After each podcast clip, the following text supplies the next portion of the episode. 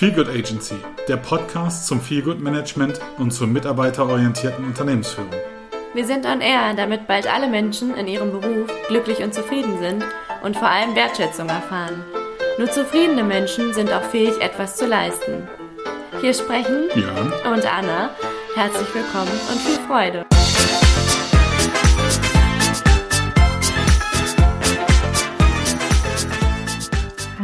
Hallo, lieber Björn. Wie schön, dass wir uns wiedersehen. Ja, hallo. Anna, schön, dass wir uns wiedersehen und vor allen Dingen wieder hören. Das auch. Beides. Super Sache. Ich Ist schon lange her. Ja. Sehr, sehr lange. Umso besser, dass es jetzt endlich wieder geklappt hat und dass wir heute uns auch wieder über ein total spannendes Thema unterhalten wollen, nämlich um interne und externe Feelgood Manager und Managerinnen. Und dann schauen wir doch mal, was wir da so Gutes ausarbeiten können, oder?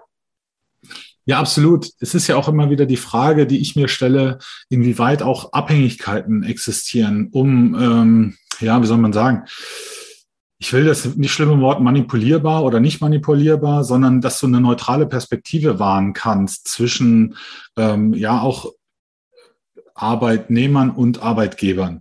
So, und das ist natürlich einerseits hat jemand, der aus meiner Perspektive intern ist, einen viel besseren Draht potenziell zur Belegschaft äh, und auch zu, potenziell äh, zum Arbeitgeber ähm, und kennt natürlich diese ganzen, ich sag mal, inoffiziellen Kommunikationsströme und wer und wie und äh, was äh, irgendwie wo macht. Und ähm, das hat den einen Vorteil. Wenn du extern bist, hast du natürlich die hohe Neutralität, insofern, dass du dir alles einzeln mal aus einer guten Peripherie angucken kannst. Und dann vor allen Dingen auch ähm, hast du eine höhere Expertise in Form von, wie ist es bei anderen Unternehmen? Das hast du natürlich als interne, interner Field Manager leider weniger.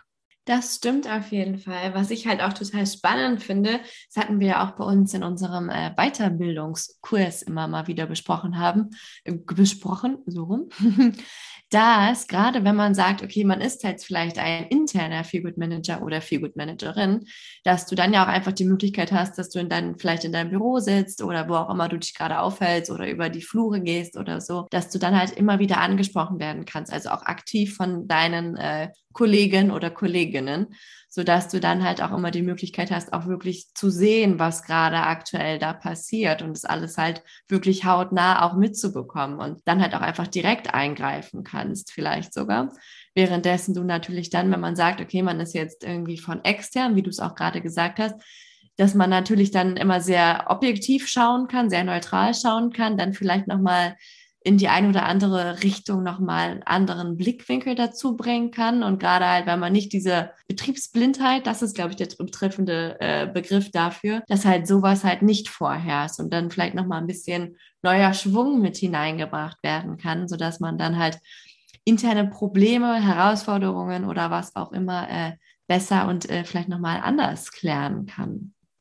Ja, absolut. Es macht es ähm, auf jeden Fall, wenn du intern bist, einfacher zu planen. Das heißt, es gibt der Grad an Spontanität ist deutlich höher, dass man eben auch diese diese Kaffeegespräche, die es ja so schön gibt, ähm, und wo so viel wirklich passiert und und besprochen wird, fernab von diesen schwierigen Meetings, äh, Management-Meetings, wo du ähm, nach Gunter Dück mit 800 IQ in Anführungsstrichen mal beispielhaft mit 100 IQ reingehst und mit 80 IQ rauskommst, sondern äh, viele Dinge werden dann einfach ähm, ja auf der informellen Ebene besprochen und ähm, das ist da, wenn du intern bist, deutlich einfacher, denn du musst es mit externen Feelgood Managerinnen und Managern deutlich mehr planen. Das ist absolut, da ist viel, viel weniger Spontanität. Dann natürlich ähm, ist eine Perspektive für mich auch noch von höherer Relevanz.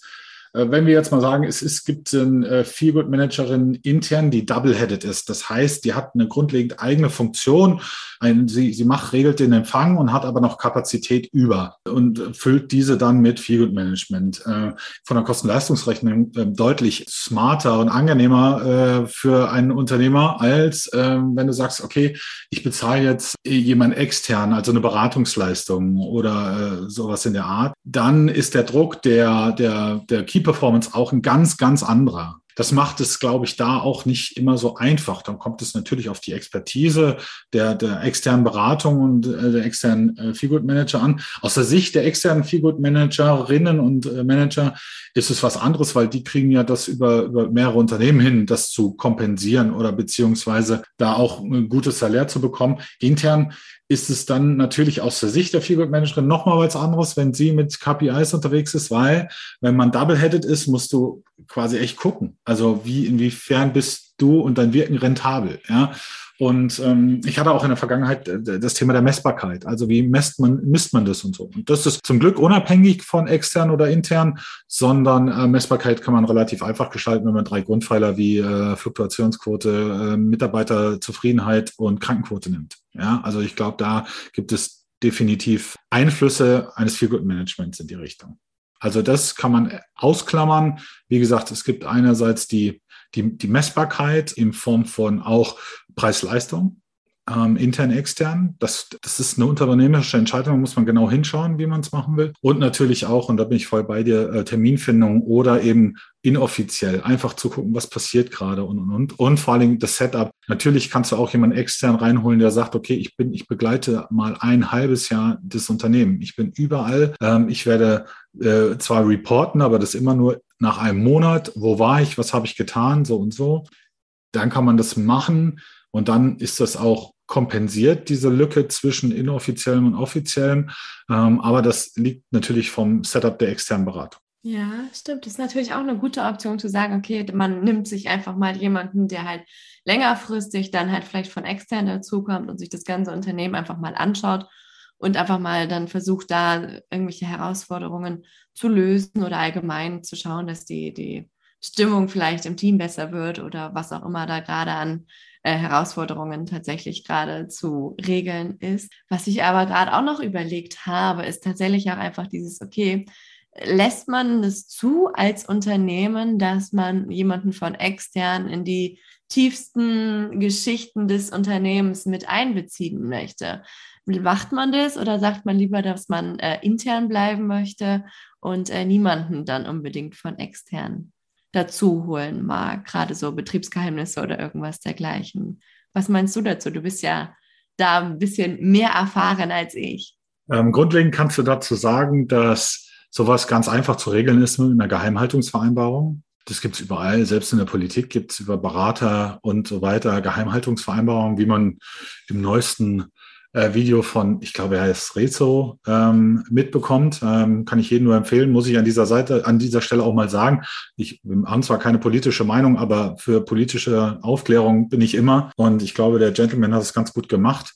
Und wie gesagt, also Geheimhaltungsvereinbarung äh, ist überhaupt kein Problem heute, ist gang und gäbe. Und ja, passiert so häufig. Also selbst wenn du einen Unternehmensberater in Prozesse reinschauen lässt, sind die teilweise noch sensibler als ähm, das menschliche Miteinander. Es gibt äh, da Dinge zu ähm, beachten wie DSGVO-Konformität, ähm, also datenschutzrechtliche Dinge, die man berücksichtigen muss. Aber das ist alles relativ einfach machbar, umsetzbar. Da sehe ich jetzt keine große Herausforderung. Mhm. Ich sage mal so, ich arbeite ja momentan in einem Unternehmen, wo es tatsächlich eher so gehandhabt wird, dass äh, geschaut wird, dass man halt alles irgendwie versucht halt intern zu regeln. Also dass eher selten dann von extern wirklich jemand dazugenommen werden möchte, sondern einfach echt geschaut wird, dass halt alles Mögliche eher so intern passiert, dass man sich halt gegenseitig da unterstützen kann sodass ähm, man halt einfach in dieser, ich sage es einfach, wie es ist, in dieser Blase halt einfach bleibt. Und deshalb war das gerade so mein Gedanke dazu, um einfach mal zu erfahren, wie das halt ähm, bei anderen Unternehmen vielleicht sogar gehandhabt wird. Da hast du dann ja noch weitere Einblicke erhalten. Ja, aber das ist genauso wie alles andere. Ähm, das hängt von der Unternehmenskultur ab. Und ähm, Unternehmen, das das gerne undercover, also in ihrer Blase, wie du es schon sagst, halten will, da darf man dann genau hinschauen und fragen, hm, warum oder was ist die Motivation des Unternehmens, das so zu tun? Weil es hat nicht immer nur positive Aspekte, sondern es kann auch sehr viel über die Unternehmenskultur eines Unternehmens sagen. Muss es nicht, kann es aber. Oder andererseits ist es ein Unternehmen, was sehr familiär ist, sehr gut im Umgang ist und einfach sagt, hey, pass mal auf, ich glaube, wir sind alles Menschen und wir können die Dinge untereinander und auf unseren Ebenen klären. Der Ausgangspunkt ist die Unternehmenskultur. Unternehmen, die das intern auch klären müssen, die haben die Frage nach einer externen Lösung gar nicht. So, das heißt, die werden sich dann überlegen, okay, wie kann ich Feelgood Management intern äh, platzieren? Das ist ja dann nur eine unternehmerische Entscheidung. Das stimmt auf jeden Fall. Also bei mir wäre es tatsächlich auch dann eher zweiteres der Fall, dass man halt sich gegenseitig da auch unterstützen kann, weil es halt gang und gäbe ist, wie du es auch gerade gesagt hast, in der Unternehmenskultur. Und deshalb finde ich das Thema auch so unglaublich spannend. Es ist natürlich sehr schwer, jetzt diese Frage im Allgemeinen zu äh, pauschalisieren und zu sagen, okay, nehmt euch eher interne äh, Good Manager oder Managerinnen dazu oder aber externe. Es ist, wie du es auch sagst, es ist halt total von der Unternehmenskultur abhängig. Und falls ihr zu der Unternehmenskultur noch mal ein bisschen mehr erfahren wollt, ich glaube tatsächlich, dass es sogar unsere zweite Folge war, die wir aufgenommen haben, wo wir auch uns schon mal über das Thema auseinander oder mit dem Thema auseinandergesetzt haben.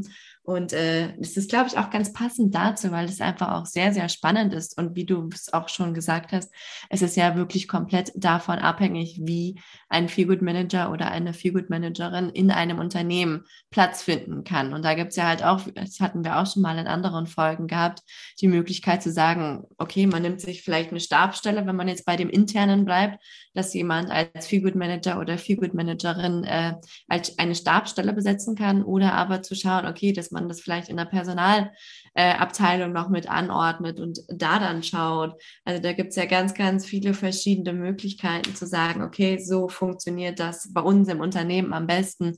Und wir haben uns ja auch inzwischen schon mit einigen werdenden Feelgood Manager oder Feelgood Managerinnen äh, unterhalten und haben auch da ja gesehen, wie unterschiedlich das von jedem Unternehmen einfach gehandhabt wird. Wo es man auf der einen Seite dann sagt, okay, das ist irgendwie, wie du es jetzt auch meintest, jemand, der äh, als äh, Empfangsdame oder allgemein im Empfang arbeitet und dann okay, sagt, okay, ich möchte mich da noch weiterentwickeln und ich möchte da noch mehr mitmachen, so alles so aus der Eigeninitiative heraus. Oder aber zu sagen, okay, es gibt dann auch den Fall, dass man jemanden findet, der dann auch irgendwie von sich aus und dann halt auch im Gespräch mit der Geschäftsführung zusammen dann die Möglichkeit hat zu sagen, okay, ich möchte noch mehr in dem Bereich machen und ähm, schaffe es dann halt auch, dass meine, äh, dass eine Voraussetzung vielleicht sogar für die Stelle, die ich jetzt dann neu bekleide, auch eine Feelgood Management Weiterbildung ist. Also da gibt es ja ganz, ganz viele Möglichkeiten und ich glaube, da werden wir auch heute nicht zu einer abschließenden äh, Lösung finden, aber allein das äh, einfach mal dieses Ansprechen und einfach mal dieses Aufzeigen von verschiedenen Möglichkeiten kann ja auch ganz viel noch bei euch Zuhörenden vielleicht sogar bewirken, wenn ihr auch sagen wollt, ihr möchtet gerne Feelgood Manager oder Feelgood Managerin werden. Ähm, ja, genau, da bin ich absolut bei dir. Ähm, das ist natürlich auch immer eine Frage des eigenen Mindsets äh, der, äh, der Feelgood Managerin, des Feelgood Managers, äh, zu sagen, okay, was bin ich für ein Typ? Ähm, bin ich lieber da in der Sicherheit und möchte im Anstellungsverhältnis das Ganze machen? Ähm, oder möchte ich das freiberuflich machen oder gewer gewerblich im Sinne eines Berat einer Beratung? Dann kann ich mich auch dafür entscheiden. Also es gibt da einfach drei Perspektiven. Einmal die unternehmerische, ähm, zu sagen, okay, ja, will ich Feel Good Management einsetzen und ja, intern oder extern. Dann gibt es die Feel Good Manager Perspektive. Ähm, ja, möchte ich da es aus dem Unternehmen heraus oder von außen ins Unternehmen bringen. Und dann gibt es natürlich auch die Seite der Arbeitnehmerinnen und Arbeitnehmer, die sagen, ha, ich möchte gerne lieber jemanden intern haben, statt einen externen Berater. Das ist natürlich, oder eine externe Beraterin, das ist natürlich auch eine Perspektive. Und ich glaube, es gibt kein richtig, kein falsch. Ähm, es gibt Iterationen dazu, also Annäherungen, äh, dass du sagst als Unternehmer, du, pass mal auf, ich hole mir, um das anzuschieben von jemandem in extern äh, eine Expertise und guck einfach mal, äh, lohnt sich das bei uns? Sind wir, haben wir die richtige Unternehmensgröße? Weil in einem, in einem kleinen Startup mit fünf Leuten ist es, also ja, kann man das auch machen, aber da ist eher double-headed, glaube ich, das Ganze. Oder du hast eine hohe Fluktuation oder einfach das Office-Level ist sehr äh, schnell, ja. Ähm, und ähm, dann sagst du, okay, du brauchst irgendwie einen Caretaker, der da sich um alles kümmert im Office und so weiter und so fort, dann kann das auch sein. Also es ist so, so unterschiedlich, so individuell, dass es wirklich da kein richtig, kein falsch gibt. Und das ist ja auch nicht unsere Aufgabe, das zu beurteilen, sondern wir wollen einfach jede Perspektive einfach mal aufzeigen, also die wir uns bisher vorgestellt haben oder die uns begegnet ist. Und da gibt es kein richtig und kein falsch. Und ähm, das ist höchst individuell aus allen Perspektiven heraus. Ich fand es gerade unglaublich schön, wie gut du das einfach nochmal treffend formuliert hast, gerade mit diesen drei verschiedenen Sichtweisen.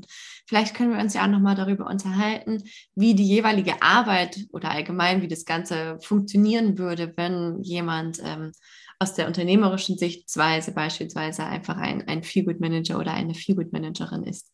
Also aus unternehmerischer Sicht ist es ja, ich habe meine Unternehmung, habe jetzt da, ich, ich gehe jetzt mal von einem mittelständischen Betrieb aus, äh, was weiß ich, äh, so 200, irgendwo 200, 500 Mitarbeiter oder sowas, ja, und äh, bin neulich jemandem begegnet, der über Feelgood Management referiert hat, zum Beispiel der Anna-Lena, und wir haben den neugierig gemacht. So, dann bemühst du dich erstmal zu verstehen, was ist Feelgood Management, was es auch äh, schon eine kleine Herausforderung ist, weil ja, auch da gibt es unterschiedlichste Definitionen.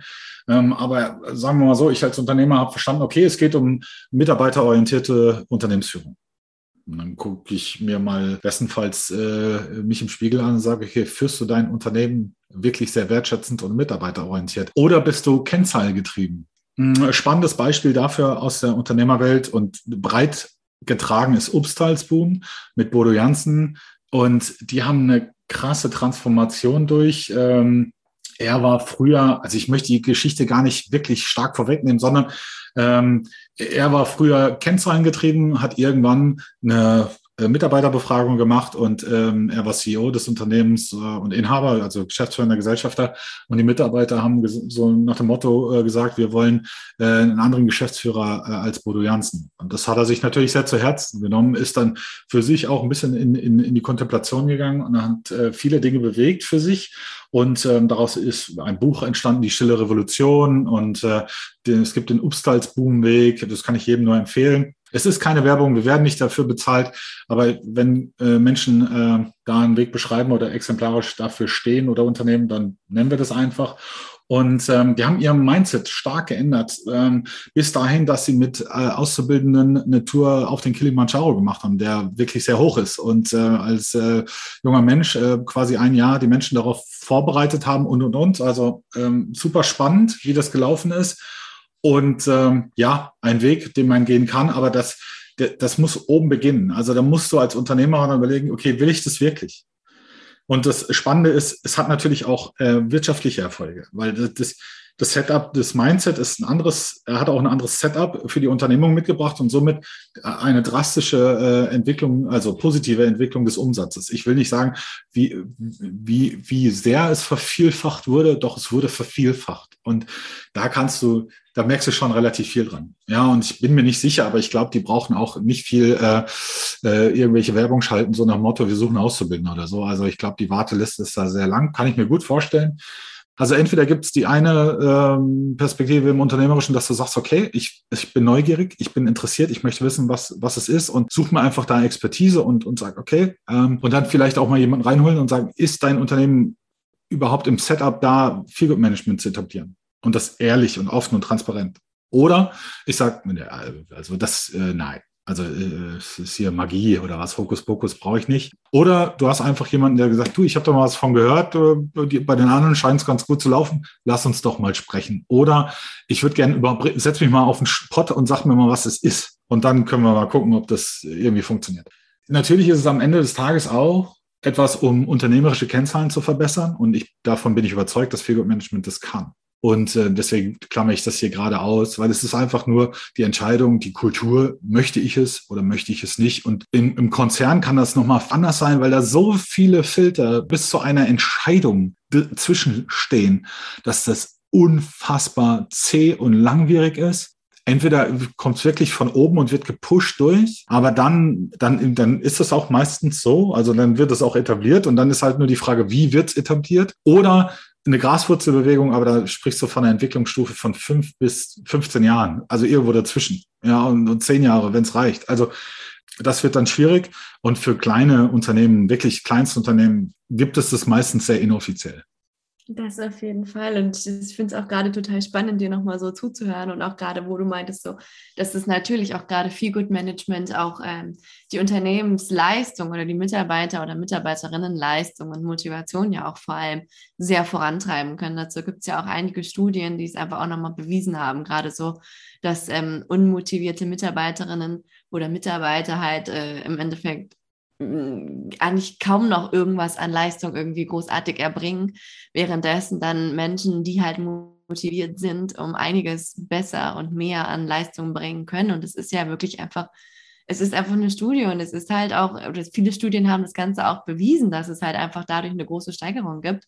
Und dementsprechend sollte sich halt auch viel, viel mehr mit diesem ganzen Thema halt auch beschäftigt werden. Und auch gerade ich, ähm, gerade auch so in der ganzen angewandten Psychologie und äh, sämtlichen äh, Arbeiten, die ich bereits für mein Studium halt auch geschrieben habe, ist es mir halt immer wieder auch äh, vorgekommen und über den Weg gelaufen, dass man halt wirklich in sämtlichen Studien gerade das halt auch nochmal nachlesen kann, dass einfach ein, Mitar äh, ein oder eine Mitarbeiterin oder ein Mitarbeiter, die halt motiviert sind, viel, viel mehr leisten können und viel, viel mehr auch, also auch im Endeffekt natürlich auch Spaß haben bei der Arbeit und das Ganze drum und dran natürlich auch viel, viel besser ist, weil im Endeffekt, man schaut sich an, ein normaler Arbeitstag hat seine acht Stunden oder mit Pause neun Stunden oder was auch immer. Und äh, du bist auf der Arbeit viel, viel mehr. Du hast einfach im Endeffekt, sag mal, die klassischen 40-Stunden-Woche oder so. Da hast du 40 Stunden, die du halt einfach mit Arbeit verbringst, die dir auf der einen Seite vielleicht Spaß bringt, auf der anderen Seite vielleicht auch nicht Spaß bringt. Ist ja natürlich alles möglich. Und dann ist halt die Frage, was du selber halt auch möchtest. Wenn du selber zu dir sagst, okay, alles klar, äh, irgendwie bringt mir die Arbeit keinen Spaß und ich quäle mich da halt eher durch, dann äh, ja, kannst du es halt weitermachen und siehst halt auch einfach, wie deine Leistung halt auch abfällt. Oder aber du sagst, okay, ich ziehe einen Schlussstrich und äh, gucke dann, dass ich mich weiter orientiere, dass ich was anders mache oder was auch immer, so wie du es auch immer so gut formulierst. Und äh, dementsprechend sucht man sich dann wirklich vielleicht was anderes und schaut dann, dass man halt irgendwie das findet, was halt einem selber Spaß bringt und äh, dadurch kannst du dann auch wieder dann deine entsprechende Leistung bringen und kannst auch wieder für etwas brennen. Und auch gerade bei uns ist es ja auch so, wir brennen ja wirklich für dieses Thema und wollen ja das Thema halt auch immer noch mehr an die Menschen heranbringen, sodass halt immer mehr Menschen äh, dafür auch brennen können, sodass wir da so ein Feuer lostreten. Und ich glaube, inzwischen äh, klappt es doch schon mal ganz gut.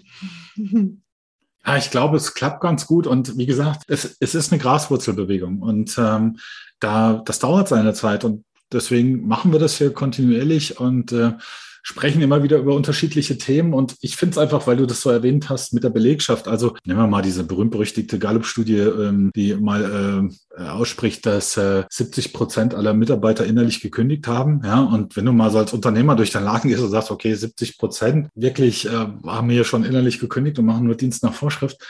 Das ist doch schade. Also es ist einerseits schade, dass sie wirklich den Job machen, den sie machen müssen, und sich nicht damit identifizieren können. Und andererseits schade, und das habe ich neulich einem Podcast mit Richard David Precht und Markus Lanz äh, mitbekommen, ähm, dass das Wort endlich mal aufgegriffen ist. Ich habe es selten gehört, aber seit meiner ersten VWL-Vorlesung äh, Opportunitätskosten, ja, also was da alles den Bach runtergeht und und dann auch aus der Sicht des Mitarbeiters, hey, ich verbringe ein Drittel meines Tages am Arbeitsplatz. Den mit einer Einstellung, hey, ich mache hier Dienst nach Vorschrift, ernsthaft? Diese Verantwortung kann dir kein Arbeitgeber dieser Welt abnehmen. Wie gesagt, also ich, ich bin einerseits bei den Unternehmern, die vielleicht mal sich äh, wirklich mal ehrlich gegenüber sein sollten, ob ihre Unternehmenskultur die richtige ist für Mitmenschen und Mitarbeiterinnen und Mitarbeiter. Und andererseits darf der Mitarbeiter oder die Mitarbeiterin sich auch mal überlegen, hey, bin ich hier voll in der Selbstverantwortung? Ist das ein Job, der mir entspricht? Ja oder nein? Definitiv. Auch danke, dass du gerade nochmal die Gallup-Studie auch namentlich benannt hast. Ist es ja auf jeden Fall so. Und gerade halt auch einfach das, was du halt auch an Kosten im Endeffekt natürlich dann noch einsparst, wenn du halt motivierte Mitarbeiter hast, äh, ist ja auch nochmal vielleicht ein äh, gutes Argument, halt auch da nochmal ein bisschen mehr sich dann auch in diese Materie vielleicht hinein zu versetzen und einfach mal zu schauen, okay, äh, ich sage meinen Mitarbeitern oder Mitarbeiterinnen dann einfach mal Danke oder ich bringe mal irgendwie was Schönes mit, sodass sie sich einfach im Endeffekt komplett gewertschätzt fühlen. Weil ich, ich kenne es halt aus der Gastro halt auch. Also da ist es ja auch wirklich der, der Kunde oder die Kundin ist der König oder die Königin. Und äh, da wird halt alles gemacht und getan. Aber für die Mitarbeiter oder die Mitarbeiterinnen im eigenen ähm, Betrieb, da wird halt sehr wenig dann leider Gottes doch gemacht. Und äh, das ist halt einfach dann schade. Und man hält sich halt auch vor allem dann einfach in dem Team halt auf, weil man dann sagt, okay, ja, meine Kollegin oder Kolleginnen, die sind das, die mir dir die Kraft geben und die dann halt auch einfach für mich sagen, okay, ähm, mit denen möchte ich gerne weiterarbeiten, mit denen macht es mir Spaß und dann ist vielleicht das Ganze drum und dran nicht mehr ganz so wichtig. Der Kunde, die Kundin ist heute nicht mehr der König. Das ist ein absoluter Irrglaube. Entschuldigung, wenn ich das so sage, aber wir leben in einem äh, neoliberalistischen System und da ist der Markt das beherrschende Element und nicht mehr der Kunde oder die Kundin. Wir reden immer von Unternehmenskultur und Identifikation. Es ist aber nie eine Einbahnstraße. Es ist immer also bidirektional. Es geht in beide Richtungen. Einerseits möchte ich mich mit der Unternehmenskultur identifizieren können. Andererseits bin ich aber auch Schöpfer dieser Kultur als einzelner Mitarbeiter, denn es ist die Summe des Ganzen. Und das ist natürlich, und es kann nicht nur immer der Chef oder der Inhaber oder sonst irgendwas. Natürlich ist, hat er ein, ein, eine hohe Schlagweite im Sinne der Entwicklung und Ausrichtung. Aber er kann es nicht alleine. Es ist wichtig, glaube ich, wenn man sich, egal in welcher Position man ist, immer als Teil des Ganzen sieht. Und auch das Ganze sieht, weil das Ganze im Sinne des Marktes auch das beherrschende Element ist. Und einerseits, ja, bist du einer, eine von vielen, aber du bist eine, einer von vielen. Das auf jeden Fall. Und ich, ich sage mal so, ich, ich glaube, ich habe sie noch nie angesprochen, aber was halt auch gerade, wo du es jetzt nochmal sagst, was mir halt gerade nochmal so komplett die Augen gerade geöffnet hat, ist ja auch einfach die Tatsache beispielsweise, okay, man hat jetzt vielleicht jemanden, der keine tierischen Produkte isst. Früher war es so, du musstest ins Reformhaus fahren, hast dann da irgendwas bekommen und äh, war dann so, okay, richtig gut schmecken tut es jetzt auch nicht unbedingt. Und inzwischen ist es so, dass du es an jeder Ecke hinterhergeworfen bekommst schon fast, dass du Riesenauswahl hast und dass es halt auch so funktioniert. Und ich sag mal so, ich heiße, seitdem ich vier bin, keine, äh, also bin ich Vegetarierin. Und äh, damals war es schwierig. Inzwischen, äh, so 20 Jahre später, äh, ist es halt auch so, dass ich halt im Endeffekt als eine kleine, als ein kleiner Mensch bewirkt habe, dass jetzt halt viel, viel mehr Menschen äh, das halt auch so sehen und auch so leben. Und ich glaube, das können wir halt auch total gut äh, übertragen, halt einfach auf das Feelgood-Management, dass wir halt jetzt auch gerade durch diese Graswurzbewegung, die wir natürlich jetzt auch irgendwie mit anstoßen, wir äh, als kleine Menschen in Anführungszeichen äh, dann halt auch immer mehr bewirken können. Und ich sag mal so, am Anfang, ich glaube, wir konnten oder haben auch nur uns als Gruppe gesehen, die dann halt sich mit dem Thema schon mal befasst haben. Und dann haben wir mal weitergeschaut. So wirklich viel hat man da jetzt nicht so an Berührungspunkten gefunden. Und im Endeffekt haben wir schon jetzt allmählich so eine recht, was heißt groß, aber auf jeden Fall schon mal eine Community, die sich halt auch einfach mit dem Thema auseinandersetzt. Und wenn wir jetzt einfach das Ganze weiter nochmal in die Zukunft hinausspinnen, äh, dann wird es halt auch immer mehr Menschen geben, die sich halt auch mit dem Thema befassen. Und dann ist es ja im Endeffekt auch egal, ob du jemanden intern oder extern als Feelgood Manager oder Feelgood Managerin dir dann als Unterstützung dazu holst, sondern einfach die Tatsache, okay, du hast da was und du versuchst auf jeden Fall da mit halt dann zu arbeiten ich glaube, wir sind Multiplikatoren des Feelgood Managements. Und das wollen wir, glaube ich, auch machen, damit wir damit wir einfach die kritische Masse erreichen. Und ich glaube auch in der Massenpsychologie, oder ich weiß jetzt nicht, ob es genau aus der Massenpsychologie ist, aber es gibt so einen kritischen Wert von zehn Prozent, den du erreichen musst, damit es verallgemeinert wird innerhalb einer großen, größeren Gruppe. Und ähm, ja, wir sind dafür angetreten, diese zehn Prozent zu erreichen und äh, ein Teil dessen zu sein. Und ähm, genau das möchte ich auch. Das ist es ja, worum es uns, glaube ich, hier geht. Definitiv. Und äh, ja, ich würde sagen, wir sind auf einem sehr guten Weg und wir geben unser Bestes und es wird noch etwas ganz, ganz Großes werden. Die Herausforderung ist, wir haben den Podcast gemacht, gegründet oder machen ihn, weil wir einfach mit Menschen ihn gestalten wollen. Und ich bin gerne dazu bereit, Ideen aufzunehmen, aber ich bin auch viel mehr dazu bereit, jemanden einzuladen, es mit uns umzusetzen. So, und äh, dann auch wirklich zu sagen, okay, du hast eine Idee, okay, mach mit, ich glaube, wir sind ja beide offen, ähm, dass äh, wenn ihr Lust habt, eine Idee oder auch zu einem Thema oder sonst irgendwas, dann seid doch dabei. Also ähm, das ist hier kein äh, tausendprozentig professioneller Podcast, sondern es ist im Ehrenamt gemacht und es ist ein verdammt solider Podcast, den wir hier launchen jedes Mal. Ja, und ähm, weil wir hinter der Idee oder für die Idee stehen. Und ähm, da deshalb nochmal der Aufruf an euch. Also bitte äh, wendet euch an uns. Ähm, podcast at feelgoodagency.de. Das ist unsere E-Mail-Adresse. Wenn ihr was habt, dann lasst uns drüber sprechen. Und dann setzen wir es auch gerne mit euch gemeinsam um. Das wollte ich einfach an der Stelle auch nochmal gesagt haben. Sehr, sehr gut. Vielen lieben Dank dafür. Also wir freuen uns auf euch und hoffen, dass wir bei euch natürlich auch einiges nochmal irgendwie lostreten können oder aber ihr vielleicht den einen oder anderen Aha-Moment bekommt oder was zum Überdenken oder was auch immer. Es gibt da ja unglaublich viele Möglichkeiten, was alles durch so ein Gespräch einfach auch entstehen kann. Und jetzt würde ich sagen, wünschen wir euch noch einen unglaublich schönen Tag. Passt auf euch auf, bleibt gesund und ähm, ja, seid offen und äh, freut euch, wie wir äh, einfach dieses Thema weiter in die Welt hinauszutragen. Gebt auf euch acht und wenn ihr Empowerment braucht, meldet euch einfach bei uns. Ähm, wir stehen für Fragen und Antworten jederzeit gerne zur Verfügung und äh, freuen uns, euch äh, bald auch schon wieder die nächste Folge zu präsentieren. Also ihr Lieben, gebt auf euch acht, bleibt gesund. Bis bald. Ciao, ciao.